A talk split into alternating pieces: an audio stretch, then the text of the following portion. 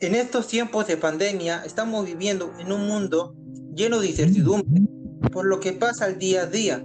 Por ello tenemos que estar sumamente agradecidos y llevar a cabo una reflexión donde dediquemos una parte importante de nuestros pensamientos a los heroicos trabajadores de la salud, que están en la primera línea de batalla contra este horrible virus, y a todos los que trabajan para que nuestros pueblos y ciudades sigan en marcha. Renovemos la fe que tenemos los unos en los otros y saquemos fuerza del bien que está haciendo en estos tiempos difíciles, estos tiempos en los que las comunidades de diferentes creencias y tradiciones éticas se unen para cuidar de los suyos.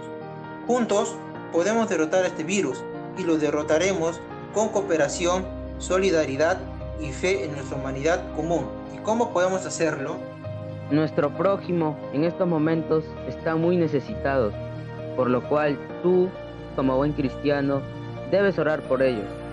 Ora por tu prójimo, comunícate con el Señor, pide por ellos, para que el Señor Todopoderoso los cuide.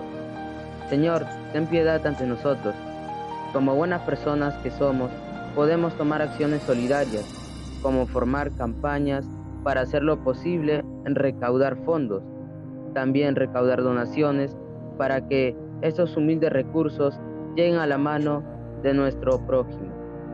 ¡Hey! Sí, tú, no lo olvides. Cuida, sea amable y sé solidario con tu prójimo.